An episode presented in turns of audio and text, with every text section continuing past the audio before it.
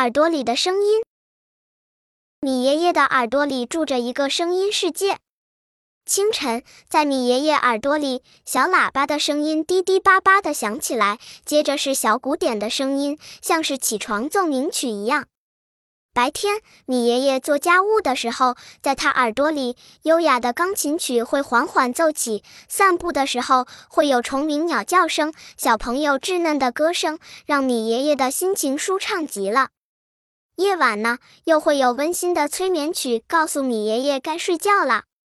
音小怪专门收集声音，他家里有很多瓶瓶罐罐，里面装着各种各样的声音，唯独没有米爷爷耳朵里这些特别的声音。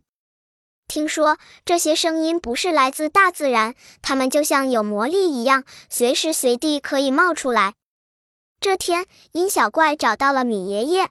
米爷爷拿着水壶，快乐地浇着花，他的耳朵里正在开一场热闹的演奏会呢。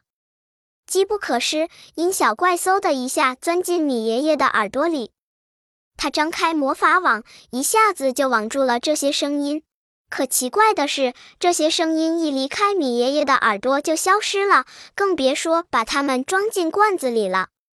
音小怪很奇怪，是不是魔法网失效了？他将装着声音的瓶瓶罐罐掏出来，拧开了其中两个瓶子的盖子。哇哇哇！这是一瓶小宝宝的啼哭声。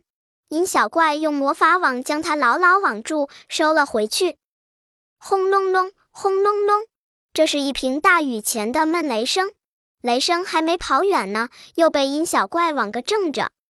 魔法网好好的呀，音小怪有些纳闷。突然，他觉得有点不对劲，耳旁又是哭声，又是雷声，可米爷爷依然在静静的浇花，仿佛什么事都没发生一样。原来，米爷爷的耳朵早就听不到真正的声音了，那个美好的声音世界是米爷爷想象出来的呀！音小怪恍然大悟，他静静地躲在米爷爷的耳朵里，感受着米爷爷丰富多彩的内心世界。这就是来自心灵的声音吧。本篇故事就到这里，喜欢我的朋友可以点击屏幕右上方订阅，关注主播，每日更新。